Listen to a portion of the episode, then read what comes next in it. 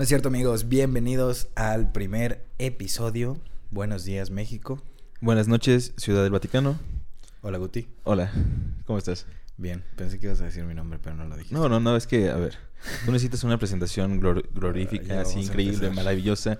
Con ustedes, es- lo, lo voy a hacer hasta con voz de, de locutor de radio. Venga. Con ustedes, el buen, maravilloso sujeto, increíble, apasionado, fotógrafo por excelencia, Diego González. Hola, muy buenas noches, Guti. Es un placer estar en este programa con todos ustedes. No es cierto, amigos. Nosotros somos Permanencia Voluntaria. Guti, explícanos un poco de qué es esto. Bueno, ese es un podcast que vamos a estar haciendo Diego y yo, hablando sobre cine en general. Películas que estén en carteleras, películas que ustedes nos recomienden, películas que puedan ser vistas en temporadas, como nadie entiende por qué Titanic sale en diciembre, pero cuando Chucky. a diciembre, exacto, Chucky, sí, claro, tenemos un punto ahí muy fuerte con Chucky. Cuando lleguemos a esas fechas, hablaremos de ciertas películas en específico. Nosotros, baste, o sea, basta mencionar que no somos expertos en la materia, No nos encanta el cine y todas las críticas que se den aquí van a ser, pues, muy peculiares. Nuestro punto de vista va a ser la que gobierne esta crítica. Entonces, pueden creer lo que escuchan aquí. Yo les recomiendo que lo crean. O no hagan caso como la mayoría de las personas no nos hace caso cuando hablamos de cine en una reunión de, De hecho, amigos. sí, ¿no? Historia de nuestras vidas. Sí. No, bueno, somos realizadores audiovisuales. Este, afortunadamente nos dedicamos a lo que nos gusta. Sí. Y pues básicamente. Entonces vamos a empezar este episodio con y el primer episodio de permanencia voluntaria, por si creyeron que se llamaba Buenos días México, no, se Buenas llama se llama permanencia voluntaria. Y el primer episodio que les tenemos para ustedes es sobre cinco películas que nos marcaron. Yo traigo cinco y un bonus Ok. que de hecho el bonus hizo que me dedicara a esto, güey. Ok. Muy, muy, muy cañón. Fue una película que a nivel realización Te encantó. me fascinó, güey. Ok. Y no la vi tantas veces como uno pensaría que ve ese tipo de parteaguas. Claro, es importante. No, pues yo voy a hablar de películas que me marcaron. Y es que está como esta división.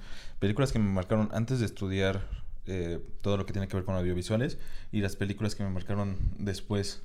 Que es bien interesante porque les contaré la historia después de cómo llegué a estudiar esta carrera, que es cine. Y es bien, bien chistosa. la Ok. neta. Fíjate que yo no la sé esa historia, ahorita que lo pienso. Bueno, pues entonces empezamos con Vamos eso. a empezar por ahí. Claro, pues yo tenía en ese momento 17 años y estaba como en el trip de la música y quería ser músico en mi cabeza. Era como, güey, quiero estudiar algo que tenga que ver con la batería, que es el instrumento que estaba yo tocando en ese momento. Y pues nunca hice examen de la UAP de ninguna universidad, se me fue como el pedo y faltaban como, no sé, tres semanas para entrar a clases y me preguntaron qué quería estudiar. Y luego pasé por economía, porque dije, ah, pues está chido, tiene que ver con historia, bla, bla, bla. Pensé en historia, pensé hasta ser doctor, eh, abogado, y de, iba a ser profesor de, de, de escuela primaria. Y fue como, pues voy a buscar qué onda. Y me metí así a la página de la universidad donde estudié y aparecía carrera nueva, cine y producción audiovisual. Pum, me metí, vi el programa y dije, va, ¿qué puede pasar? ¿Qué puede pasar aparte de... De no volverme- de no poder Sí. pagar la renta? Sí, de, de tener que estar comiendo maruchan de mis amigos. de,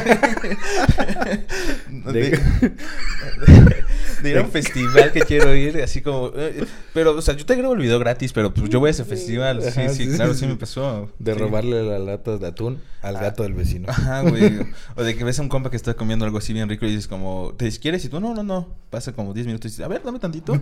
Y le das Sí, así sí. la mordida, claro. sí. A huevo. Y me metí a la carrera y fue bien raro porque la primera pregunta que me hicieron fue, ¿cuál es la película que más te gusta? Ok. Y pues, güey, yo no sabía nada. O sea, literalmente no sabía nada. Eh, estábamos como antes de entrar a, a clases, compañeros y yo hablando y me decían, no, es que a mí me gusta tal guionista, a mí este, bla, bla, bla. ¿Y a ti cuál es tu guionista? Y yo. O "No, sea, no todos sé". llegaron Así, preparados, Sí, güey. claro. Todos llegaron hacia lo que sabían que tenían que llegar y yo así como, güey, pues voy a ver qué pedo. Ujú. Entonces empiezan a hablar de películas. No, pues que a mí tal de Tarantino, que a mí tal de Woody Allen, que a mí tal de esta. Y yo así pensando, puta, güey. Entonces yo me acuerdo de haber visto mucho eh, El hombre de manos de tijera, Claro. Tim Burton, ¿no? Pero en ese momento dije, no, es que ya me reaccionó eh, el manos de tijeras, que tengo que aquí verme imponente, ¿no? Culto, Sí, claro. conocedor. Y el, justamente la persona que hizo la pregunta era el director de la carrera. Y yo me toca a mí, tipo, bueno, eh, la mía es El Luchador. Y me dicen, no, qué buena película, nominada al Oscar. Y yo así como, wow, wow, wow, ¿qué acabo de hacer? ¿sabes? y me dicen, no, con tal actor, tal actor. Y yo, no. El luchador es con Tom Hardy. ¿O cuál de luchador dices? No sé cuál. Es que yo sé de una de- donde Tom Hardy o es el boxeador. Por eso no somos Es que ahí está, ahí el asunto. La que yo me acuerdo es con el vato que hizo Gladiador. Russell Crowe. Ujú, Ok. Que es un boxeador. Oh, ya sé cuál, que de la época de la Que Gran son- Depresión ajá, la en Gran Nueva Depresión, York. sí, ¿no? claro. Ay, que muy buena. E- Esa era mi güey, película, güey. buena, güey. Pero mi profesor pensó que era la otra, que es de lucha libre. Mm, ok. Es que no me acuerdo cómo se llama. No me acuerdo si es la de Tom Hardy. La verdad no me acuerdo. Que sale como pelón y con un bigotito así. No, como- no, no, no, no, no, entonces no. es la que yo digo. No es otra. Es que no me acuerdo cómo se la llama. que es con Charles Bronson. Creo que sí. Ajá. Sí, sí, sí, que lo mandan como a pelear con, o sea, en- como en peleas callejeras. Que empieza como en un ring, así súper pedorro en un gimnasio, güey. Y que el Creo- vato se tiene que cortar la frente con navajas. Ay, güey, no sé. No, me acuerdo. Es que sí es la de, Es- que la de Charles Bronson podría ser, pero no sé. No, no. es- Lo vamos a dejar no. a que el público nos Sí, diga claro. qué película de luchadores. Y, y ya me estaba como diciendo otras cosas y yo, no, esa no es la película. Le conté cuál era y me dijo, así. Ah, sí, es buena película. y cambia así a mi otro compañero. Güey. emoción, güey. Sí, exacto. Y yo como, wow, ok. Y pues, ¿Esta película entra en la lista que nos traes hoy? no, no, no. Ah, bueno, ese es tu bonus, ok. Sí, no, ese, ese fue como la película que yo mencioné que recuerdo que Ujú. haber, haber visto, ¿sabes? Y entonces, pues, como todos mis compañeros estaban muy, muy como perros en, en ver películas, pues compré muchas películas y me puse a ver. Ok. cine, sí. Ok. Así, a más no poder. Pero, por ejemplo, nunca había visto Niños del Hombre. Uh, Claro, peliculón. entonces en un, eh, así terminó esa clase. No, mentira, empezó ya la clase después de que nos presentó el profesor y el güey nos puso a hacer como un tipo mm, shooting list de la escena principal de, de Niños del Hombre. Nunca la había visto, entonces no tenía en mi cabeza nada. Entonces yo armé en mi cabeza como más o menos el mismo trip y fue como, el profesor me dijo, ¿ya la has visto? Yo, no, en serio no. Me dijo, no, pues es que es muy parecido a lo que pasó. Pone la película si era así. Dije, ok, creo que entonces no estoy tan perdido. Por lo menos mi creatividad me dio para eso. Y pues ya, así me enamoré Y de... aquí estás grabando un un podcast, y no escribiendo Niños del Hombre 2. Pues no. no ahorita. Ok. Sí, y pues básicamente así es como entré yo al cine. ¿Y tú cómo llegaste a estos mares? A estos mares, yo entré también por accidente a estos mares, güey. De hecho, ahorita está chistoso que hayas dicho que soy fotógrafo y realizador, porque en la carrera reprobé esas materias. De hecho, yo reprobé realización documental, la tuve que recursar. Y irónico, porque ahora hago mucho Sí, sí, sí. O sea, como muy tirado a, a mercadotecnia, pero con estos tintes de documental. ¿no? Y este, bueno, reprobé realización documental, güey. Sí. Y, fotografía, pues fotografía, todas las fotografías sabidas y por haber que te dan en, en la carrera de comunicación y en medios digitales, todas las, las pancé o fue como de, ay, ya no te quiero ver y pues ya te voy a poner el 7 para que no estés chingando. Sí, güey. y de hecho, reprobé, o sea, pone que un semestre, no recuerdo en qué semestre, la neta, y sí, ese dato no, ya, ya no te lo Ya no lo manejas, tiene, claro. tiene bastante tiempo. Reprobé documental y al siguiente semestre la, la recursé y me clavé durísimo con, güey, no puedo estar reprobando esta materia porque es una pendejada y porque es una mamada, güey, que no sepa, o sea, no que no sepa, que no me salgan ni bien las entrevistas y que no me salga como llegar a del punto A de lo que planteas en un documental. A dónde quieres llegar o cuáles son los objetivos del documental, o sea, es una estupidez. Claro. Y entonces la recursé y, y irónicamente, cuando la recursé por segunda vez, llevé fotografía 2. Fotografía 1 me lo, dio- me lo dio un maestro que era increíblemente bueno, güey. Mm. Y a mí, y a mi grupo de amigos y amigas que íbamos en esa materia nos odiaba, güey. Wow. Porque traíamos todos los días un desmadre horrible en su clase, güey. Pues es- es foto, güey. Y si no te gusta la foto, no te gusta la foto. Y es muy complicado que le agarres el gusto y que, y que te tomes una clase de foto en serio, en ese contexto, Sí, claro. ¿no? Y este... Entonces estaba recursando documental y a la par estaba llevando fotografía 1 y fotografía 2, güey. Entonces foto 1 era como las bases de la fotografía como medio artística y foto 2 era de marketing digital y producto. ¿No? Como fotografía orientada a redes sociales y fotografía de producto en general, muy general el asunto. Foto 1 la pasé con 7. Ujú. En donde yo estudié necesitas 7 para pasar la materia, o sea, 6 no la pasas, 7 Sí, igual la yo estudié. Ah, bueno, Sí, bueno, bueno. no, no, no sabía, perdóname. Guti. Bueno, ya lo sabes. Ya lo sé. Y este. Y. Fotografía de producto la pasé de pura chiripa porque después, poco después de eso, este, tuve una sesión como súper improvisada de proyecto final, güey. Y literal me salió una foto muy, muy chida de un amigo que se llama Alan. Saludos, Alan. Saludos. Ojalá te podamos tener aquí, pero no sé dónde estás. El güey está como en Aus- Australia o Estados Unidos, un pedo Oye, ojalá esté bien. En cualquiera de los dos Sí, lugares. oja- sí, le va chido, le va chido, le va chido. Él también es realizador, de hecho, y le va, y sé que le va muy bien. Qué Espero, espero que le esté yendo muy bien. Pero bueno, y le tomé una foto, güey, porque la temática de la sesión era héroes y villanos. A un nivel muy cotidiano, güey. Y se irán trip, dando, sí, güey, sí, y se irán dando cuenta que yo soy mucho por de superhéroes y cosas así, cómics y cosas de esas. y entonces este güey salía como una especie de Clark Kent slash Superman. ¿no? Y le tomé una foto, güey, que partía así con la luz su cara. Y en una parte traía como, o sea, se le veía el lente, como, bueno, los lentes de Clark Kent. Y la otra parte del- de la luz iluminaba como la playerita por abajo de la playera de Clark Kent. Y al pie de foto, o el título de la, foto era... ¿qué- ¿Cómo era? ¿Cómo se llamaba, güey? era... ¿Quién es el alter ego de quién? Uy. Porque bueno, si no saben, Superman, bueno, Clark Kent es el alter ego de Kal-El, que se traduce a Superman.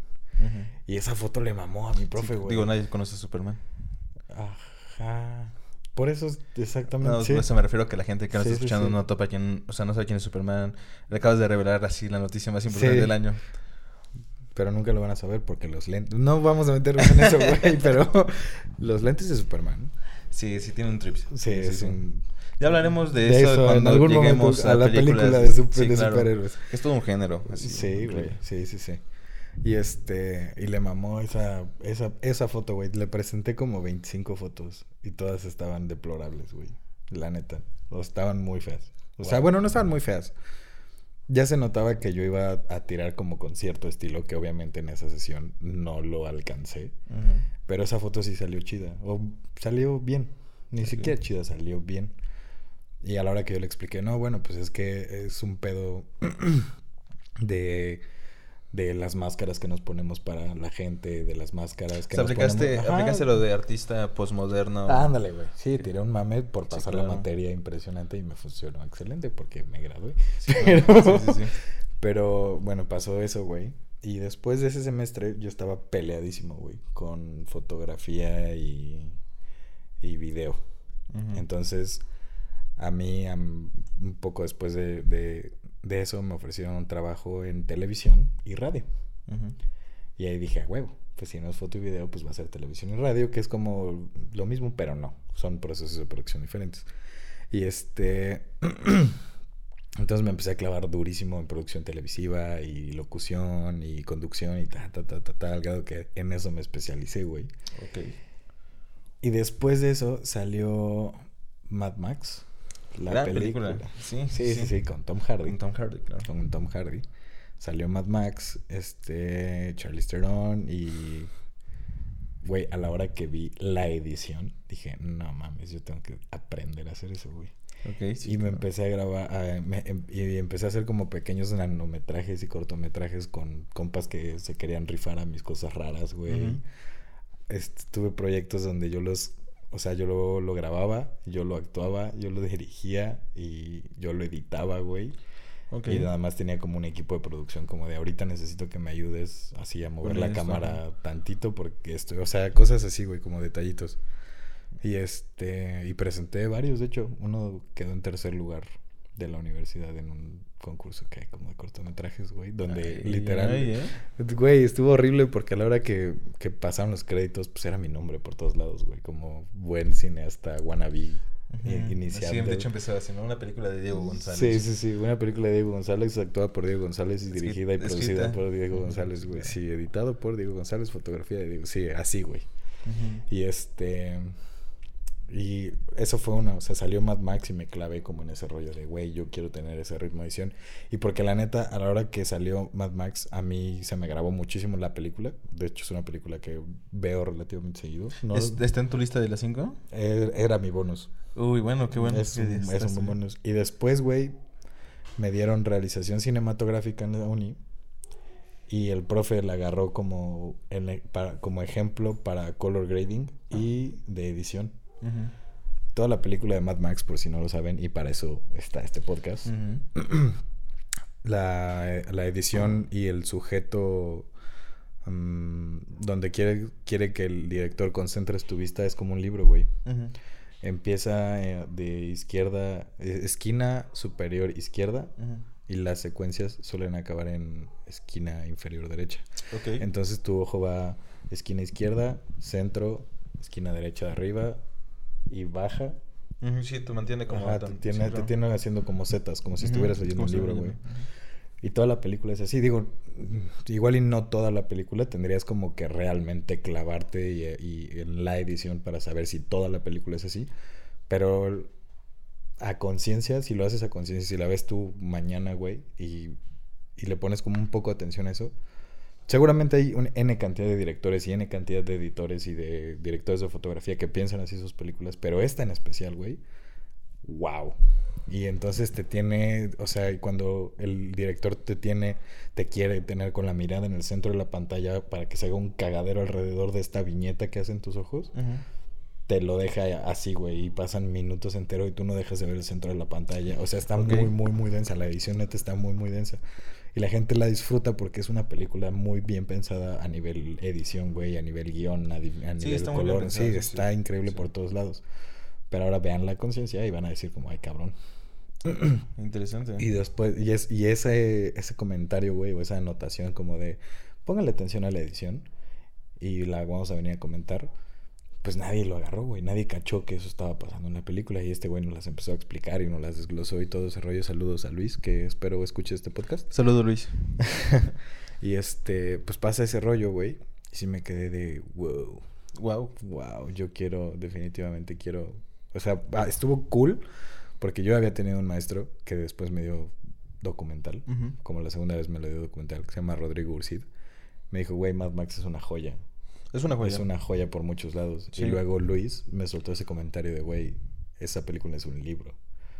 Es un libro literal, visual. O sea, suena como raro, pero pues lo es, ¿no? Esa producción es un libro. Y fue, fue como, güey, o sea, esa película me seguía arrastrando a ponte a hacer cine y ponte a hacer cine y ponte a hacer cine y ponte a hacer cine. Y pues empecé a llevar la materia de realización cinematográfica. Yo ya traía como cierto contexto de foto porque le empecé a agarrar en un viaje que tuve, este, le empecé a agarrar como el gustito a la cámara y como empecé a consumir otro tipo de contenido en Claro, internet, eso es bien importante. Sí, este, fíjate que yo creo que Instagram influyó muchísimo en el hecho de que yo quisiera hacerme fotógrafo, güey. Porque veía unos paisajes así y, y me clavé en eso porque pues, como todos, ¿no? Cuando empezó Instagram, güey, era un blog, como un blog literal como de qué haces tú con tu vida. Mm, Y los fotógrafos subían su trabajo fotográfico. Simón. Pero Instagram empezó como siendo un blog para todos nosotros. Y este, y entonces se programó este viaje, güey, por la escuela, para la especialidad y todo este rollo. Y dije, güey, yo quiero traer fotos chidas de donde voy a estar viajando. Claro. Entonces me empecé como a clavar ese tipo de cuentas y dije, ay, cabrón, güey, o sea, pues es un rollo, es un pedo y es una ciencia, güey. Sí, tiene, tiene, es que yo creo que la mejor fotografía que puedes tomar, y eso es como un consejo que siempre he dado, es la que tus ojos te dicen que no debes de olvidar, o sea, la imagen que no debes de olvidar, en el lugar donde estés. O sea, creo que cuando dices como, esto no lo voy a olvidar y tomas la foto, es, es la mejor tiro por, por lo espontáneo que es todo el asunto, lo natural que se vuelve. Y además estás captando el momento que más te gustó de donde estabas. Y eso lo vuelve como muy valioso. Porque puede haber fotografía que está increíblemente bien hecha técnica, pero pues, no te transmite nada. Sí, totalmente. Y entonces, con ese contexto y regreso al viaje, mm, entro a realización cinematográfica, pues yo ya no andaba tan perdido. Este, ya traía un estilo un poco más lúgubre, como tenebrosón, como lo que suelo tirar ahorita.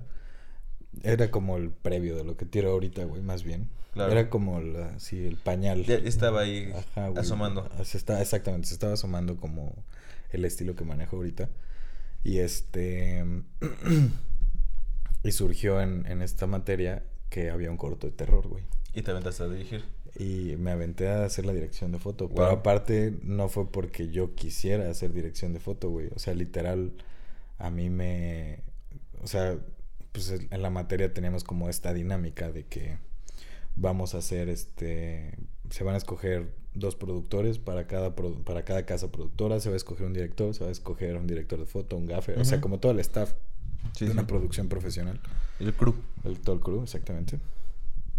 Y este. Y bueno, ¿no? Pues ahora sí que a todos los demás que no queden como en estos puestos de mando, por llamarles de alguna forma. O en. Ajá, pues jerárquicos, como director, productor ejecutivo. Sí, cabezas. ajá, los cabezas de equipos, pues van a ser drafteados. Y la, el equipo que los draftee va a decidir, de acuerdo a lo que ustedes propongan, en dónde van a estar, güey. Ok.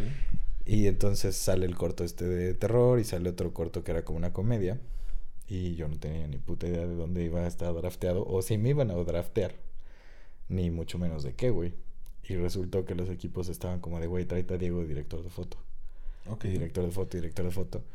Y llegó un punto donde a mí me dijeron, bueno, ¿cuál te- o sea, eres como el caso donde a qué equipo te quieres ir. Y fue como, no, pues me quiero el corto de terror, güey, obviamente. Y ya, y creo que hice cosas buenas. Ujú. Tuve muchos errores por todos lados porque pues, era nuestro primer cortometraje bien. O sea, patrocinadores de por medio y todo. Pero, güey, o sea, en el momento que me puse a hacer esa primera vez, sí me dije, no mames, aquí soy. Que eso es, eso es bien interesante porque la gente nada más, bueno, nada más ve lo de que se proyecta. Muy pocas personas como que se clavan en todo el proceso que es armarte una película. O sea, la chinga que es estar ahí. Sí, filmando. Porque uno piensa como, ah, no, güey, nada más están parados hablando. No, es una joda. Güey, yo fui a dar al hospital cuando se acabó el rodaje, güey. Wow. Traía ahí unos principios de neumonía porque grabamos como dos meses entre 8 de la, de la noche a 5 o 6 de la mañana. Y eran pues épocas frías, güey, y todo. Y pues estarme ahí como mal comiendo y mal pasando y fumo un chingo y lo demás. Me desarrollé una infección que por el estrés como que mi cuerpo no se permitía combatirla, güey. Y Wow. a la hora que se acabó el rodaje y como que fue como, ah, bueno, pues ahorita ya voy a tener vacaciones. Madres, güey, así al hospital. Qué duro. Sí, güey. Pero, pues sí, ese es mi bonus. ¿Quieres empezar la lista? ¿Cómo ¿Qué- vamos a hacer la dinámica? la No, es que quiero hacerte una pregunta Ok, que... venga. O sea, para que la gente vaya topando más nuestros gustos y vaya topando más hacia dónde vamos tirando nuestras críticas y comentarios de películas. Si te dieran a escoger una película para dirigir, o, ajá, para dirigir, ¿cuál hubiera sido?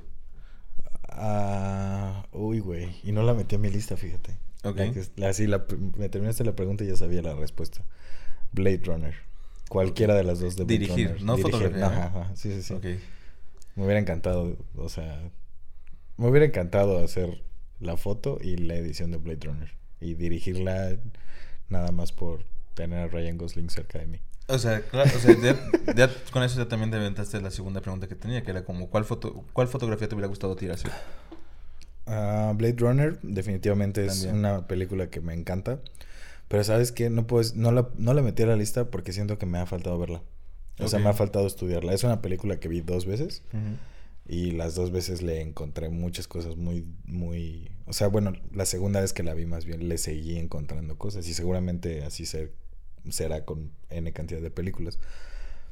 Pero Blade Runner me captó, me atrapó tanto, güey, desde el cuadro uno que te tira así unos azules neón y, o sea, impresionantemente chido, güey. Y es que la foto de, de Blade Runner es impresionante. O sea, con esas dos te hubieras quedado, o sea, dirigir y fotografiar y editar. O sea, Es que sabes que, es que sabes que también, por ejemplo, Whiplash. Ok. Whiplash me hubiera encantado dirigirla, güey. Porque llegó una parte de Whiplash que me mama la película, pero creo que tal vez yo le hubiera dado un giro diferente, güey. Ok. Y, y seguramente, o sea, no tan diferente, güey. Al final, esa pregunta está medio con maña, güey. Sabes que no- una película así de perfecta o bueno, que se acerca tanto a algo tan bueno que es, no le quieres mover, güey. Pues, por ejemplo, A ver, ¿cuál, cuál sería tu Yo película? dirigí, o sea, me encantaría haber dirigido La La Land. Ok, ok. Sí. ok. Siento que es un trip. Que es el mismo director de Whiplash. Ajá, pero... o ¿Sabes sea, quién es? Este, no, lo- no me acuerdo el nombre del, del vato, que de hecho tiene otro, otra película que habla igual de jazz, porque las tres hablan de jazz. Se llama David algo. David algo. No, sí. Vamos, creo- o sea, no si tan solo tuviéramos internet, podríamos buscar esa Mm, sí, información. vamos a... Pero Según yo, te según contaré yo, por qué- según yo es David Fincher. Te conté por qué La La Land. Siempre he pensado, o sea, a mí me gusta mucho como escribir guiones y dirigir. Creo que es lo que más me gusta hacer. Y me hubiera encantado como dirigir a todos los actores de, de esa película. Ah, no es David Fincher. Es- No, de- no, David Fincher no podía ser, güey. no, es Damien Chazelle. Ok, Simón. Sí, y, o sea, est- eh, estar como clavado ahí en los ensayos de, de las coreografías, las canciones, eh, todo ese trip me hubiera gustado mucho, mucho. Y además la escena final se me hace una de las mejores escenas que he visto en mucho tiempo. Tiene como todo. Le dieron a la gente lo que necesitaba ver. Es una película de amor, con, necesitaban un final feliz, lo tiene. A su manera lo tiene. Sí, sí, sí. Y eso me encanta. Sí, y fotografía. ¿Qué le hubieras cambiado a La La Land? Nada. O sea, Nada. déjame ver. A ver, espérame. Aquí hay una disyuntiva, güey. O sea, me hubiera encantado dirigirla, pero no o sea, hubiera te hubiera, te hubiera encantado ser Damien Chazelle. Me hubiera gustado, o sea, me gustaría tener como esa capacidad visión, de la dirigir visión. así la película. Ah, bueno, pero- Sí. Eso es lo que por eso me hubiera encantado dirigirla. Ok, ok. Bueno, es que, por ejemplo, yo a Whiplash le hubiera cambiado el final. Ok. O sea, no todo el final, porque el final es increíblemente chido. Pero yo siento que le faltó como este. Este reto del alumno al maestro. O sea, como este. O sea, todo, porque toda la película es un David contra Goliath, ¿estás de acuerdo? Simón. Yo siento que el final fue un David contra Goliath muy tibio. O sea, donde... ¿Sí? ¿Se te hace? Sí, o sea, no, o sea, no, no me desagrada el final. Me encanta el final. Es, es, güey, no me hagas hablar de Whiplash. Pero yo siento que faltó como... Que vamos a hablar de ella en, en nuestro programa de, los Oscars. Sí, ah, es verdad. Sí, tenemos que hablar de cosas así. Sí, pero bueno, a lo que yo iba es que siento que la lección que le da el alumno al profe, no me acuerdo el nombre de los personajes, pero siento que el- la lección que le da es como una lección muy mm, como muy mucha de ego, Sí, claro. pero yo siento que le faltó haberle demostrado al maestro como este este pedo de que neta soy mucho más que tú. Es A que lo hace, güey. Sí, no, y estoy de acuerdo. Y es a lo que voy. Siento que le faltó como o sea, como potenciarlo. Exactamente, Ya, ya, ya te totalmente. entendí, le sí, faltó claro. como potenciarlo porque se pone acá a echar como su solito y empieza él a dar las pautas para las rolas y los tiempos y bueno, todo este rollo que pasa. Y el maestro y el profe de repente se sube con él. Que está chido, güey, está increíble, ¿no? Como los dos se paran. Sí, Como uno frente en frente. Sí. Pero me hubiera gustado que hubiera, que hubiera sido como un poco más de reto. Me hubiera gustado, como dices, esa potencia, como potenciar Sí. ese conflicto, porque, güey, se traen un conflicto muy, muy denso. Lo, lo hace, lo trata de hacer la edición con los, con los cambios así Sí. bruscos, ¿eh? O sea, eso sí lo trata de hacer. Sí. Pero te digo, yo siento que le faltó. Claro. Tal vez yo como director lo hubiera llevado un poquito más allá. Mm, bueno. ¿Quién sí. sabe si lo hicieron? Y nunca vimos esa versión y dijeron, no, nos mamamos. ¿Y sabes qué por ejemplo, ahorita que me quedé pensando? Es que yo no, no les cambiaría como nada a las que voy a el- elegir. Sino porque se me hacen como unas obras así increíbles en cuestiones que a mí me, me encantan.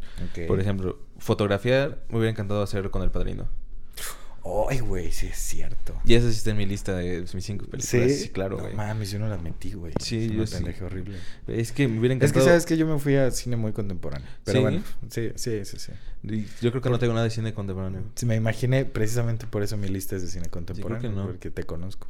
Sí, o sea, y me hubiera encantado hacer esa fotografía por los contrastes específicamente de las miradas. Es como, güey, qué pedo, o sea, está muy cabrón. Sí, está güey. increíble, o sea, nunca le ves como los ojos a, a, a, a Corleone directamente, ¿sabes? Se ven como las sombras y es como... Sí, pues esta imagen súper famosa de él en tres cuartos, sentado en el sofá, con las manos cruzadas y Sí, sí, la sí. mirada como viendo, pero la cara viendo completa para Ajá, otro es que es un pedo bien cabrón, está increíble. Aquí Eso me hubiera encantado hacer, me hubiera encantado fotografiar. ¿Qué te hubiera gustado escribir? Escribir. Pero escribir en relación a no le hubiera cambiado nada o le hubiera cambiado todo. Ah, esa es una muy Eh, buena. Exactamente, por eso te pregunto. A Bueno, ver, primero- ¿cuál, cuál, película escribirías no le cambias? ¿Cuál película escribirías y la cambias por completo? Ok, no, cam- no cambiaría nada de... Uy, qué complicado. Yo me voy a aventar un montón de gente ahorita. No, con no, no, no cambiaría nada del artista, por ejemplo. Ok. Creo que ese sí lo hubiera dejado así como está. Se me hace muy, muy buena. Sí. Es una, Sí, sí, una oda así al cine increíblemente bella. Y hubiera cambiado mucho de Batman vs. Superman. Sí, güey. Eso es lo que hubiera cambiado, güey. Ok, ya nos tiramos a mucha gente encima. Bueno, no sé qué. ¿Tú crees que sí hubo gente así como de nuestros compas o de nuestro ambiente que le haya gustado esa película? Es que a mí no me desagrada, güey. Es que yo te iba a decir algo, güey. Tengo que confesarte aquí algo, güey. A mí sí me gusta esa película. Es que a mí no me desagrada. Solamente Me siento gusta- que le faltó un- potenciar mucho el conflicto de superhombre versus hombre, güey. Sí. Me hubiera encantado como clavarme mucho en ese Ok. pedo. Y ahí sí yo me hubiera metido en un- O sea, vaya. Ajá. Es que a, a mí... Hubiera, hubiera hecho una pieza en, en- en un género de superhéroes, ¿sabes? Hubiera sido algo muy complicado de realizar, sí. güey. A mí me gusta mucho porque esa parte de la historia del cine de DC tiene un color impresionantemente Sí, claro, chido, tiene una- güey. un- Güey, ese así como todo sí. tan Oscurillo. desaturado y Sí. como t- tirando la lúgubre. es Sí, está así. muy... A, a lo Batman, güey. Sí, totalmente. Sí, sí, claro. Es mi mole de lo que yo quiero hacer todos Bueno, los días. pero tú qué cambiarías... O sea, ¿tú cambiarías también la historia? Sí. O sea, Yo ¿esa tal vez me hubiera que pegado. Tal vez. Es que ahí entramos en un tema bien delicado, güey. Que es. Que hay algo que la gente no entiende del cine de superhéroes. El cine de superhéroes no es un cómic. Bueno, es que la gente... O sea, vaya... Muchas personas al principio nos fuimos con la idea de Watchmen, ¿sabes? Sí, exactamente. Y eso estuvo cabrón, porque Watchmen pone la vara muy alta. Sí, sí, sí. Y si es cómic, básicamente. O sea, el- Sí, el, storyboard es el cómic, güey. Sí, y es a lo que voy. En la época contemporánea, que todavía entra Batman contra Superman, todavía nos tocó ver como esta parte, porque DC se estaba estrenando con ese tipo de cosas. Porque la, la- el Batman anterior no tenía nada que ver con los cómics. Lo único que tenía que ver con los cómics era El nombre. el, ori- el origen, el origen del personaje, pues, del super del Bruce superhéroe. Wayne. Ajá. Ay, estás, güey. Eres un imbécil. A lo que yo voy es que, o sea, no puedes tener a Batman sin que le maten a sus papás, güey. Es a lo Claro, que iba. no se puede. Pero no hay un cómic donde este güey tenga al espantapájaros con un, o sea, que lo saca de una van a putazos, este, de un estacionamiento. Ujú. ¿Sí me entiendes? Sí, el sí, sí. espantapájaros en los cómics es una pistolota, güey. Sí, lo es. Es a lo que voy. Pero por ejemplo, eh, o Ya, sea, espera, espera, espera, en espera. esto de los, de los orígenes, nada más así como un punto que es interesante es... DC no se podía permitir mostrar a Batman sin la muerte de sus padres, así como Marvel no podría permitirse mostrar a Peter Parker sin la muerte del tío Ben, y lo hizo. Y lo hizo, sí, completamente. Y es a lo que voy. Cuando salió Batman contra Superman, era DC creando su universo cinematográfico. güey. Sí, vaya, creas a Batman en los primeros, que son cinco minutos de la historia. Exactamente. O sea, güey. O sea, hay cosas que no tenías que haber hecho. Sí. Pero esa no es la película que yo reescribiría, güey. ¿No? ¿Cuál sería? No, sería la última película de Star Wars, Rise of the Skywalker. Uy, La odié con todo mi ser, güey. yo no la odio. De hecho, se me hace una... No hubo una película, No, pero se me hace mejor que el episodio 1. No mames, ¿cómo crees, Guti? Güey, el ¿Qué episodio te uno es pasa, malísimo, güey. Güey, es bueno. La amenaza fantasma es horrible, es bueno, güey. No mames, no es cierto. Es bueno, güey. La neta es que no, güey. Es bueno, güey. No, la, o sea, O sea, ¿qué la hace mejor, güey? ¿qué la hace mejor? Ujú. Pues todo este, este como conflicto que tiene eh, Ben solo, o sea, si lo hubieran dejado... Es que si hubieran explorado más a Ben en el episodio pasado, le hubieras dado la resolución que tenía ahorita y lo conviertes en un personaje increíble, Güey, el beso que se dan es ah, no, horrible, es, es- es- el beso es de Disney, güey. Es ridículo, Yo- güey. yo Le dieron en la que- madre, güey, a la No estoy diciendo que sea eso, la mejor güey. película de Star Wars, estoy diciendo que es mejor nada más que la 1. ¿Cuál es la mejor película de Star Wars? Uy. Rogue One. Es Rogue que, One es la mejor película. es que el episodio Wars. 5 también está como en el top, güey. Bueno, las primeras tres. es que no, o salieron. sea, bueno, no, O sea, no las episodio- primeras tres, güey. O sea, el episodio... s- 4, 5 y 6, que son los clásicos. El episodio 6 es un poquito flojito, ¿eh? Sí lo puede es. ser. Sí puede lo ser, es. puede sí ser. lo es. De las tres sí es la más floja. Sí, claro. Yo creo que, o sea, el primero es el episodio 5, 4 y 6 así.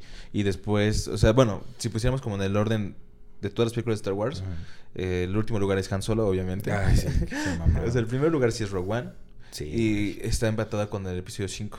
Y yo creo que después de eso podría ser el episodio 3, el 4. Es que el episodio 3 es increíble. El episodio güey. 3 es increíble. El 4 el 6, el 2, Ok.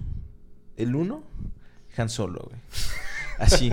O sea, Han Solo es horrible. Han Solo sí, todo mal. Todo mal, Todo güey. mal con Han Tenían para hacer un- algo increíble y lo hicieron mal. Horrible. Sí. Y creo que por esa película, de hecho, les, les tumbaron en producción. Todo lo que tenían, como- o sea, varios, que no iba a ser película no iba a ser serie. Sí. Lo cual agradezco que sea serie. Sí, aparte está como chidito que otra vez se traigan a Ewan McGregor. a Güey, es que ¿quién, más, güey? Sí, no, no puede haber otro, güey.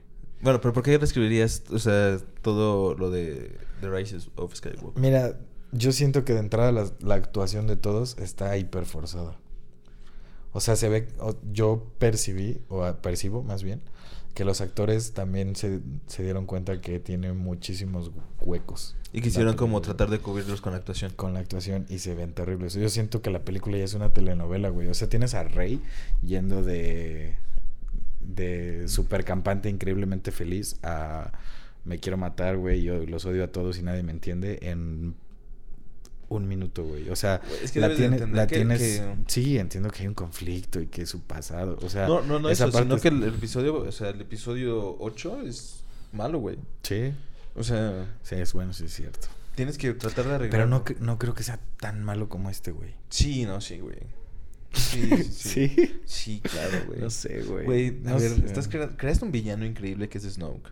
Porque todos estábamos con Ah, bueno, sí es cierto. Y lo matan de la manera más estúpida del mundo, güey. O sea, No, es- está chido, lo matan Güey, no, chido. no mames, lo no, matan chido, pero no lo tienen que matar. Ese es el No, no, no, o sea, no es que lo maten chido, lo matan, o sea, está el sable al ladito de él y nada más lo prenden, güey, o sea, neta. o sea, este güey, este güey, Pero hace referencia a eso en esta película. sí, o sea, pero o sea, pues, tienen que hacerlo. Bueno, sí, es cierto. O sea, trataron de arreglar todo lo que arruinaron en el episodio 8 Sí, en es esto, cierto. güey. Por eso se Es nota que- como tres películas.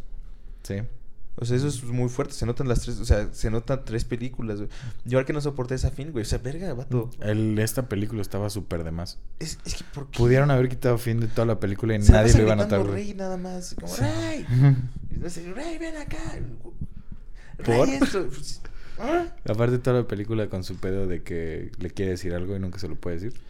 Ajá, que todos sabemos qué es, pero pues obviamente no lo vamos a decir, ¿no? No, nadie lo va a decir. Es como, güey, sí es Disney. Ajá. Venga. Sí. Y es... eh, bueno, yo hubiera... Ok, ponle que yo hubiera reescrito el episodio 8 y el episodio 9. Porque fíjate que el episodio 7 sí me gustó, güey. A mí también. Lo vi y me emocioné y dije, también. no mames, aparte... Me dolió mucho la muerte de Han Solo. No tienes una idea de cuánto. Sí, güey, yo también. yo también. gritó en el cine, yo grité, güey. Güey. Yo, yo chugrité, güey. Yo chugrité, güey. Hashtag chugritas. Sí, chugritas. Chugritas. Pero bueno, llevamos 37 minutos y no hemos dicho la lista. Ok, eh, Ok, dale, ¿Quieres, dale. quieres empezar No, tú? por favor, dale. ¿Yo? Ok. No, o sea, vamos así como en corto. Ok, porque pues ya valió.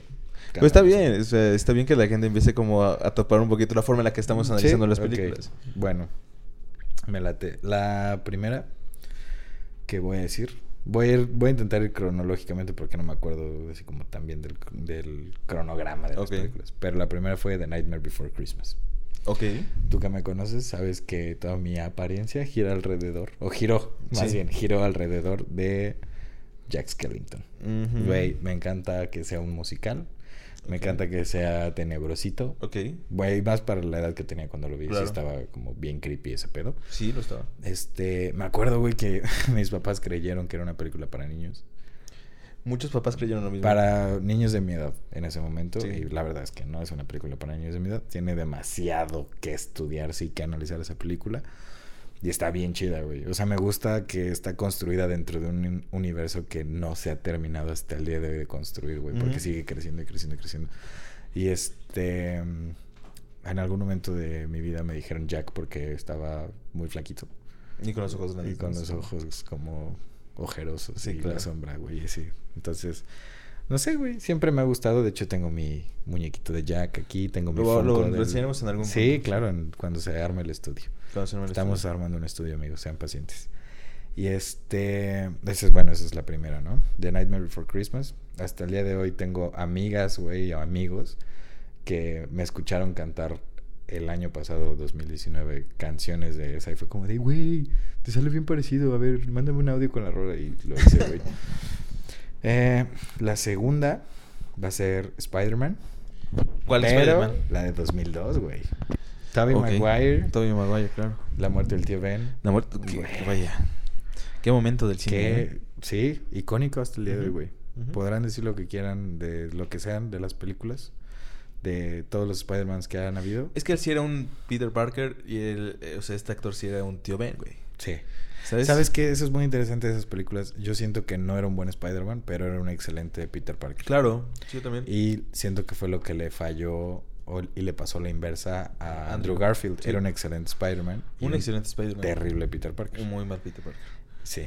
Muy, Entonces- muy chida Gwen Stacy, ¿no? Ah, sí, Sí, Stan. sí, Te veo el rato. es que voy a ver una película donde sale Emma Stone, güey. Sí, sí. La veo güey. rato. Sí. ¿Cuál vas a ver? Este. La La Land, güey. no, güey, es que. eh, o sea, el otro día estaba como pendejeando en Netflix y vi que estaba Birdman ya. Y dije, güey, uy. Uy, Sí. Birdman es, Sí, sí, es un caso de estudio. es un Es- caso de estudio. Deberíamos hablar de películas con grandes planos secuencias. En un programa. En- sí, en algún capítulo de la primera claro. temporada. Este, bueno, entonces otra de mis listas que me- las películas que nos marcaron, de esto se trata este capítulo, por si Sí, en los los 40 comentarios, no lo- porque pienso que se va a subir también a Facebook, Sí, claro. este para que la gente nos comente cositas. Pongan cuáles son sus cinco películas. Sí, estaría chido. Igual y podríamos como Analizarlas después. analizarlas un poquito o comentarlas y burlarnos de sus elecciones como ustedes lo van a hacer con nosotros. Sí, güey, por- de la- o sea, por lo menos de mí sí. güey. Y güey, de, de mí, la mía también, yo lo sé, güey. Más de la que sigue. Ok, ¿cuál es? que es una película que yo siento que de la desde que comienza hasta cierto evento que ahorita voy a decir por qué me marcó tanto. Ya sé, güey. Ya, sí, ya sé, Claro. sí. Sí. Este, siento que es una película increíblemente chida y después de ese evento se les cae porque caen tonterías. Es Logan. Claro. La película de Logan, güey. Yo acababa de perder a mi abuela y me mostraron a un profesor Charles Xavier hiper frágil, Súper frágil, güey. muy muy frágil. La mente más brillante. güey. Sí, y así, o sea, yo sentí, güey, esa película yo sentí que Charles Xavier era mi abuela y que yo tenía que ser Logan, güey, cuando ella estaba muy, muy mal de todo lo que sucedió. Y me tocó cuidarla como a Logan, le tocó cuidar, güey, esa película. ¿Te viste muy reflejado en esa película? Sí, muy cabrón. Qué chido. Muy, muy, muy cabrón, güey. Aparte de que de verdad yo siento que de- del, del principio de la película hasta que matan a Charles es como una fotografía diferente, es una edición diferente, es un color grading diferente. Y después de eso, siento como que cayeron en... Uy, no lo había visto. Ahorita Sí, lo, estoy, güey. lo estoy pasando en mi cabeza toda la Mira, película. te lo sí voy a- se parte en dos. Sí, se parte en colores güey. naranjas al inicio. Se- sí, y sí, todo así como cálido. Y de El- repente se vuelve como más azul al final. El, mm, sí, no, el inicio empieza con este güey estacionado en la limusina que manejaba. Sí, donde mata a los güeyes. Sí, y el y no hay naranjas, de hecho son rojos y azules, Sí, así sí, sí. tal cual, güey. Bueno, es noche. Sí, pero bueno, a lo que voy es que casi toda la película está tirada a rojos y azules. Sí, tú me acuerdo que eran como muchos naranjas. güey. Sí, porque va, están en Nuevo México, un pedo así y el desierto es inevitable. Sí, pero, me, recuerdo, o sea, me recuerdo la luz cálida en las noches. Mm, no recuerdo del todo, pero Bueno, ya, ajá. sí, claro. A lo que yo voy es que se nota como que el, que el principio del, del principio hasta que matan a Charles es una realización cinematográfica. Y matan a Charles y aparece el clon este de Logan y es Otro equipo de producción completamente distinto que parece que es como el que hizo las primeras de X-Men que son terribles. Bueno, todas las de X-Men son terribles, todas. Ujú. Espero que mi vieja no esté escuchando esto porque le maman, pero todas son horribles. Sí, son muy malas. Y este, a lo que yo voy es que así la sentí, güey. O sea, la película neta me tenía atrapadísimo, güey. No solo por el guion, la actuación y la historia, sino porque a nivel visual yo dije, güey, acaban de subir el nivel de las películas de superhéroes. Gracias. Sí, lo hicieron. Porque yo soy muy fan del género, aunque sé que a nivel realización no son películas que llenan ciertas expectativas, güey. Que está bien. O sea, Sí, pues es pop en su sí, totalidad. en su totalidad, sí. Y cuando empecé a ver Logan o cuando pasó toda esta parte de Logan, me quedé de, güey, gracias por esto. Y luego pasé eso y yo, así toda la película se fue al carajo para mí y la dejé de disfrutar. Literal, tengo unos sentimientos encontrados con esa película, pero sí me marcó porque lloré en esa película, güey. La que sigue es, bueno, el orden cronológico es Mad Max, porque bueno, ya expliqué por qué Mad Max. Me mama el color de Mad Max. Hasta el día de hoy estoy trabajando en mis Ujú. presets de Mad Max. De ahí va Avengers Endgame. Interesante. Porque. Yo crecí con todas las películas de superhéroes, yo crecí leyendo a los superhéroes, yo crecí sintiéndome un superhéroe. Y, güey, ver morir a Tony. Damn, güey. Ay, yo tengo un trip Sí, sí, sí. Pero bueno. Sí, sí, sí. O sea, es un personaje que puede ser muy plano, güey. Es muy predecible. Todos, todos, todos, todos los Avengers son personajes Sí, hiper claro, no predecibles. digo, güey. no que con- o sea, pero me refiero con... Eh, después hablaré de eso.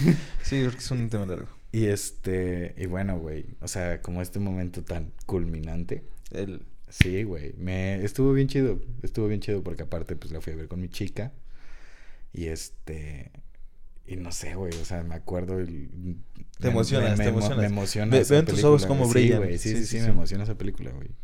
Me emociona esa película porque yo eh, de, o sea, por el tipo de persona que soy como que siempre tuve más superhéroes que amigos Ok. por así decirlo, ¿no? Y siempre, o sea, no sé, en la prepa era como el raro porque me gustaba, no sé, estar encerrado en mi casa jugando videojuegos, güey, que estar, no sé.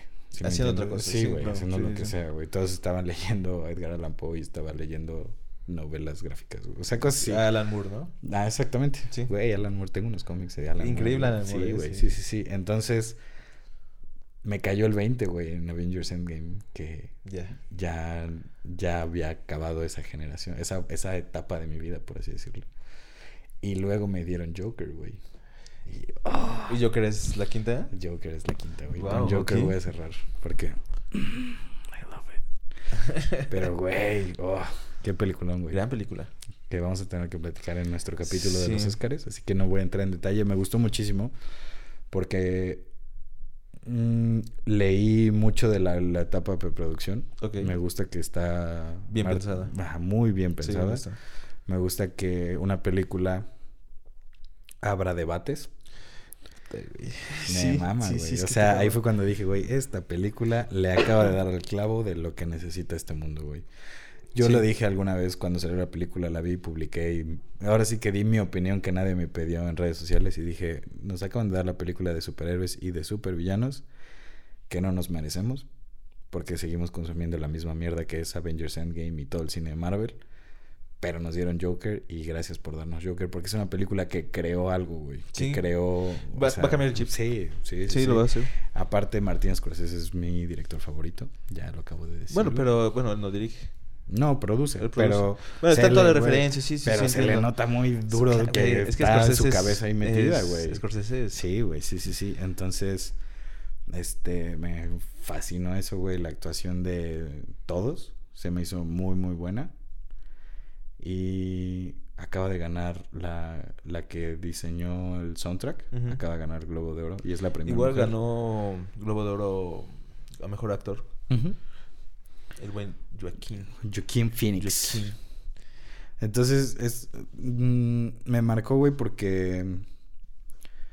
Por todo, güey. O sea, me marcó porque a- a- incluso a nivel visual es un estilo que es que es como lo que yo quiero hacer. Ok. Y que de hecho sé que estoy como muy cerca de llegar como a ese tipo de color. Por Sí. lo menos voy a hablar de color. Narrativa me falta demasiado, güey. Me falta estudiar demasiado y ver demasiado para ser el próximo Martín Scorsese. Pero en cuestiones técnicas, esa película me dio todo lo que aspiro, güey. Así ahorita. Hoy por hoy, esa película me dio todo lo que aspiro. Entonces fue como, uf, shit, güey. Sí, claro. Mm, Ya quiero hacer cosas así. Y por eso, esas son mis cinco películas. Wow. Yo no tengo una lista así como tú, mi buen Diego. en tu- Ah, porque yo sí me preparo, amigos. No, yo, no lo digo por eso, sino es que para mí ha sido muy difícil y ha sido realmente muy difícil escoger mis cinco películas. Ok. Entonces voy a tratar de hacer como dos películas antes de eh, entrar a la carrera, la película dentro de la carrera que cambió todo y lo que pasó después de salir de la carrera. Ok. A ver. La primera película que así marcó eh, mi vida en general, yo creo que fue, sin lugar a dudas, Aladdin. Uy, O sea, claro. El clásico de Disney Claro. animado. Creo Es que, que- fue de las primeras. No. No olvídalo. No, no. Creo que las primeras que llegaron de Disney animadas a México fue Blancanieves. Blancanieves. Ujú. Sí.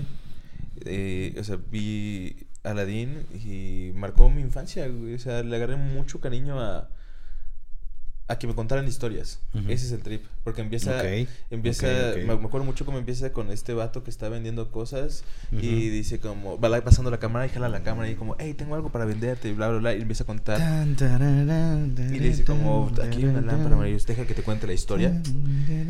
Eso es lo que yo quería escuchar, güey. Sí, sí, Deja sí. que te cuente la historia. Entonces yo creo que esa es la primera película así como que me marcó por eso. Así como Peliculón. Me clavó, sí, claro, sí, me ¿Qué, clavó pa- mucho qué- qué piensas de la, del remake live action, como le digan ahora los chavos? Tengo un trip muy denso con, con, con el trato de empoderar, eh, o sea, de, de, de poner, Sí, sí, sí. ¿sabes? O sea, sí, lo, lo o sea hicieron muy... Jazmín de por sí es alguien muy fuerte en, en la película original, es un personaje muy duro. Y no es como la típica princesa que trata de ser salvada. O sea, incluso ella trata también de luchar y eso está chido. Ujú. Y trataron de hacer en esta película políticamente correctos con ella. Y no está mal, pero eh, la, la canción que está, eh, cuando está cantando ella es como, está de más. Sí. Y mm, no sé, no me gusta esa parte. En fuera, eh, está bien, es un 6. palomera. Mm, Un 6. Vamos a tener que establecer como un rating. Sí, sí, un 6 es palomera. 6 palomera. O sea, de Pues esas sí. que encuentras en, el- en la televisión abierta y un domingo no tienes nada que hacer, no quieres ver Netflix. Y dices, me voy a quedar a ver esto, Titanic. Ok. Titanic en diciembre. diciembre. Sí. ok. La segunda película que marcó así como mucho de quién soy antes de entrar a la carrera fue Batman. Yo pensé de- que ibas a decir el luchador. No, no, Bat- Batman de, de- de Tim Burton. Ok. Eh, Peliculón, Peliculón, güey. Oye, ¿viste que ahorita en el crossover del universo de superhéroes de DC, de Warner, hicieron referencias a esa película? ¿Neta? No, Sí, no lo he visto. Se llama Crisis on Infinite, Infinite. Earth. Sí, que es de todo lo de... Como- o sea, ajá. Crisis Infinitas, ¿no? Sí. Y este, pero creo que en Warner lo desató Flash. Flash. Y tengo entendido que en el cómic no lo desató Flash. No, pues todo empieza por... El observador. Ajá. Sí, no, sé, es- ese cómic, en- bueno, esa serie no la he leído y Sí, la verdad es que las, por eso. las series Y no me reclutan a- gustan a, primero tanto. los, a todos los Superman. Si Mm. no estoy mal. Tampoco la he leído. Bueno, entonces, tengo como esa Pero vi, leí una nota que en alguno de los capítulos se cae, o sea, pasa como todo el capítulo y cuando está cerrando el capítulo, ya sabes, con este tilt up del edificio de Metrópolis subiendo, va cayendo un periódico. Corríjanme si me equivoco, yo no he visto el capítulo, lo leí en una nota, creo que en Ah, que no, una mamada así. Y este, y cae el periódico y a la hora que cae el periódico, o sea, como que ya sabes, pasa la rosa, el aire de la rosa de Guadalupe y se cambian las páginas y psh, cae como en una foto de el güey, ¿cómo se llama el actor? ¿De qué habla actor? El actor que era Batman Este... en Tim Burton, que también creo que sale en Jurassic Park, ¿no? No, es, es, es este... Es el vato de Birdman. Eh. Ajá, ese güey, ¿cómo se llama? Ay, güey. No puedo creerlo, Ah, estamos fallándoles durísimos a nuestros Es este... podcast escuchas. Ahorita me acuerdo. Bueno, Sí. ahorita es bueno, sale una foto de ese güey con la que era Selena Kyle, como rejuvenecidos digitalmente, Ajá. y decía multimillonario Bruce Wayne se casa con Con... con este la profesión de Selena Kyle en esa película. Era, mm, periodista. Ajá, con la periodista Selena Kyle en Ciudad Gótica.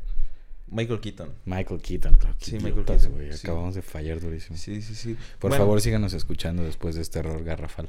Y me acuerdo mucho, o sea, de esa película porque Batman es... No sé si sea mi superhéroe favorito o no, pero sí es como en mi top.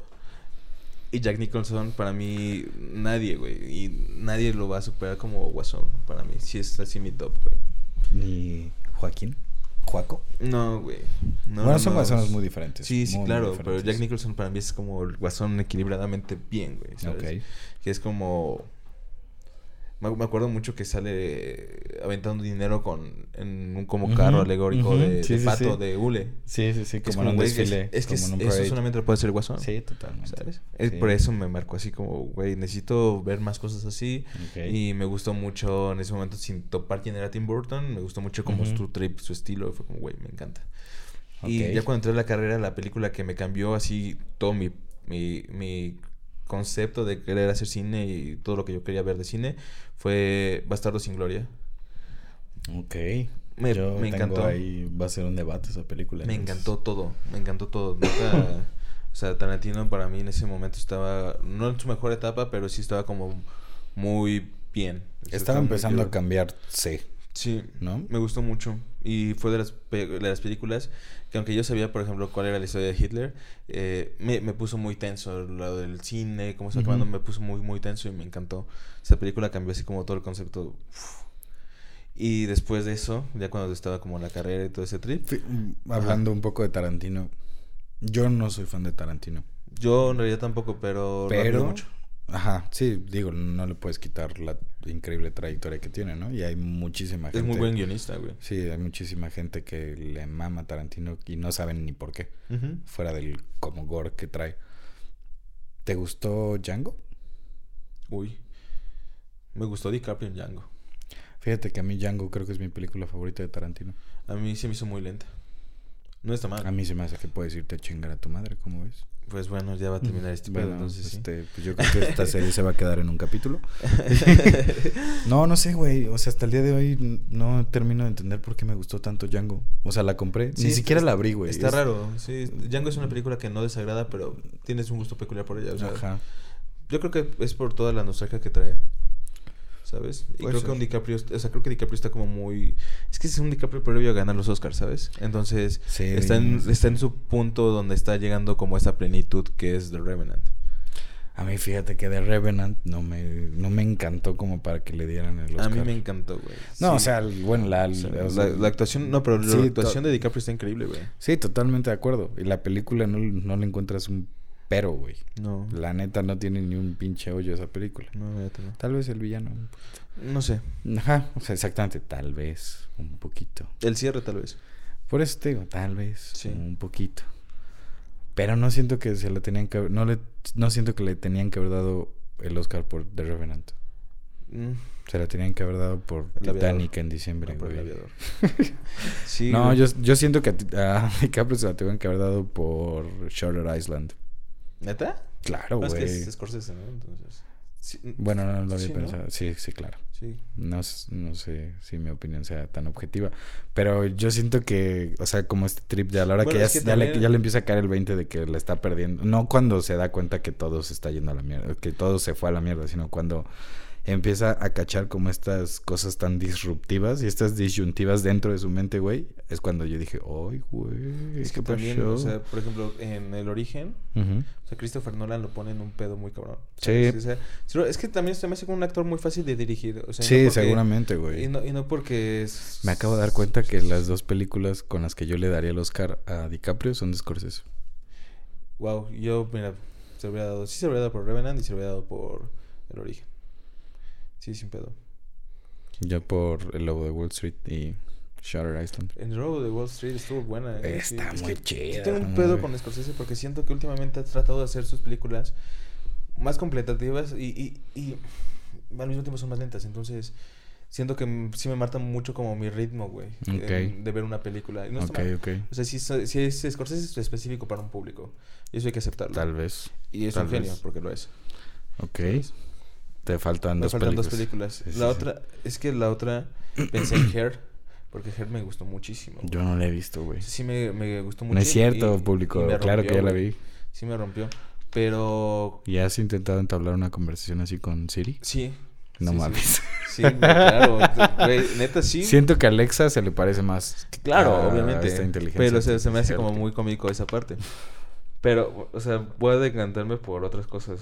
O sea, voy a pensar que ya cuando entré la carrera, la película que marcó mucho mi estilo de dirección es La soga de Alfred Hitchcock, güey. ¿Sabes? Ok.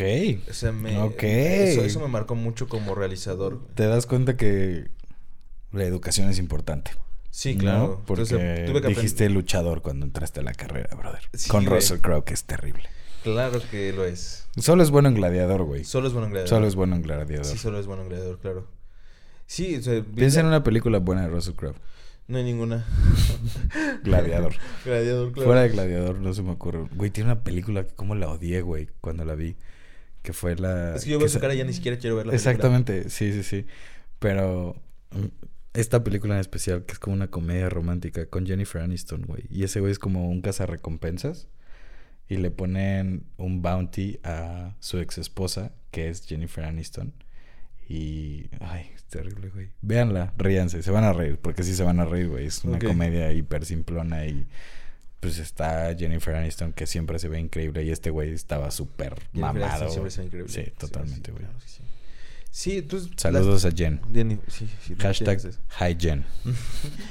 Y, o sea, después de ver la soga fue como, güey, yo, yo quiero hacer esto. O sea, quiero que cuando esté dirigiendo la cámara sea fluida.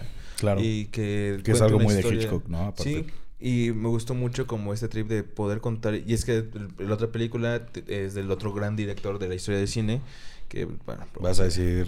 Que no sé quién vas a decir. A ver, creo, creo, creo que vas a A decir. ver, uno es Hitch- Hitchcock, güey. Así es como el... Y, ajá, y el por otro- cámara fluida, güey, y... Bueno, pero no, no- es cámara fluida, pero sí es muy especial su estilo, cine- su A ver, cinematografía. Kubrick. Sí, claro. Sí, a huevo. Sí, sí, sí. O sea, eh, y es que eso me marcó como realizador. Me gusta mucho que, me- que cuando dijo algo, la cámara está fluida, pero me gusta mucho como concentrarme en ciertos detalles que tiene Kubrick, por ejemplo. Y me gusta mucho que me- sean buenas historias, aunque no tengan buenos personajes. O sea, no obviamente en personajes planos, pero que sean personajes. ¿Qué dirías que es una buena historia con malos personajes? Una buena historia con malos personajes. Eh, los pájaros de Hitchcock, güey, por ejemplo. Ok. Es una buena historia con malos Mm, ok. personajes. Es que Hitchcock siempre va a ser muy debatible, güey. No, es que, o sea, él, él lo dice. Yo prefiero contar una buena historia, aunque no tenga tan buenos personajes. Ok. Y eso es a mí como Eso algo no que, sabía que que lo me, decía. que me gusta mucho. Al lado contrario, que es Kubrick, que los dos obviamente no escribieron películas, sino eh, se basaron en... en- Interpretaron, ¿no? Más Pues bien. sí, bueno, De alguna forma. hicieron una, interpretación del libro, claro. Sí. Y Kubrick era como, "Güey, a mí me importa más tener buenos personajes que una mejor historia, ¿sabes? O sea, si mis personajes son... Si pudieras sentarte a hablar con alguno de los dos, ¿cuál sería? Solo puedes con uno. Con Pero- Hitchcock, güey. ¿Neta? Sí, claro. Ay. O Sí, sea, sí, pues sí, es que tú eres como más narrativo y yo soy más visual. Sí, es que... Yo me hubiera- yo hubiera dicho Con Kubrick. Kubrick hubiera peleado. Ok. Seguro. Yo a Los dos somos, somos muy... O sea, Yo a Kubrick se lo hubiera cromado. es que somos muy perfeccionistas los dos. O sea, en cuestiones como visuales. Me gusta mucho como ver... Ok. O sea, si noto un error chiquito, me molesta mucho. Ok. Y entonces... eh, pues obviamente sé que no esté como muy conforme con muchas cosas. Por eso pelearía con él. Pero con, con Hitchcock sería una plática que seguro estaríamos hablando y hablando, hablando de cómo se realizan las películas, de las historias. Le pediría que me diera un taller como de guion, sin pedos. Ok. Sí. Sí, sí, sí. T- Sí, Entonces, pues sí. te digo, eh, bueno, de Hitchcock es La Soga. Y de Kubrick, iba a decir Naranja Mecánica, porque me gusta mucho Naranja Mecánica. Pero, Es buena, es buena.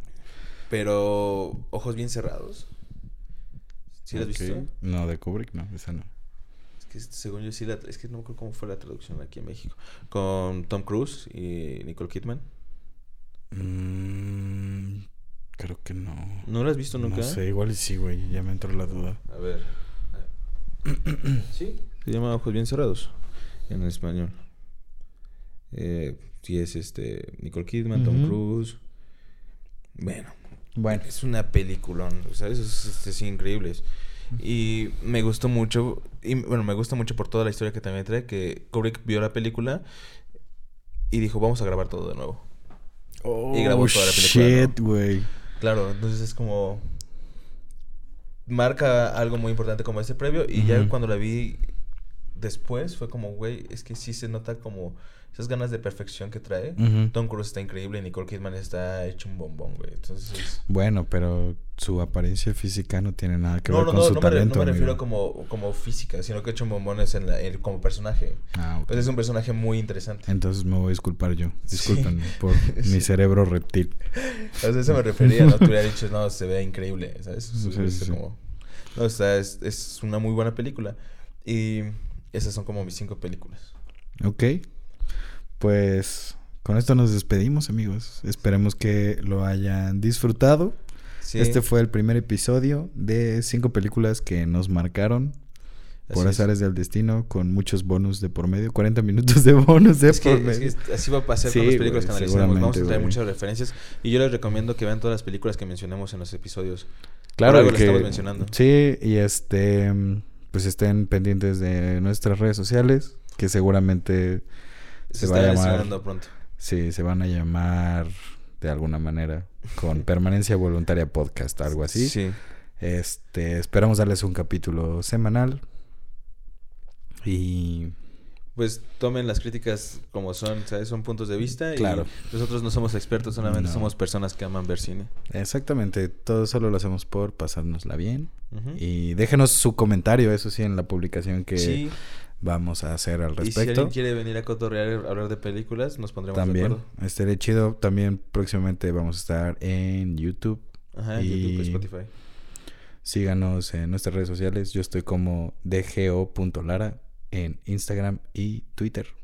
Yo estoy como Gutisaurio en Twitter y Guti-Pérez en Instagram. Ok, ahí pueden ver un poco nuestro trabajo como realizadores. Ah, no, como trabajo, bueno, es que yo no, No. no, no me gusta subir cosas a redes sociales. Ah. Bueno. Pero pronto van a Bueno. ver cosas ahí. Ahí sí pueden ver mi trabajo y seguramente vamos a estar haciendo mención del podcast. Esperemos que lo hayan disfrutado, se hayan reído un poquito y... Se hayan clavado un poco con la plática y, Más bien, que se hayan entretenido. y si están solos, pues ya no lo van a estar con nuestra vocecita, amigo. Esperemos que... Pues Vean películas. vean películas. Recomiéndennos películas. Sí, recomiendan las películas. Recomiéndenos películas. Así vamos a cerrar. Sí. Recomiéndenos películas. Y tú recomiendas un antes. Yo les voy a recomendar que no vean la nueva película de Star Wars. Wow. Pues, güey, neta la odié mucho. Yo les voy a recomendar que vayan al cine a ver. No, yo sé cuál les voy a recomendar. les voy a recomendar que vuelvan a ver las películas de Indiana Jones. Todas. Uy. Las, las clásicas, las clásicas, las primeras tres. Yo les voy a recomendar que vean El Padrino.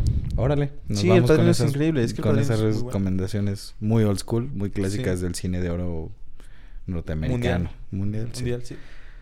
Y pues yo soy Diego y estoy con el fabuloso Guti. No, hombre, fabuloso eres tú. Tú, Diego. güey. Tú, güey. No tú, güey.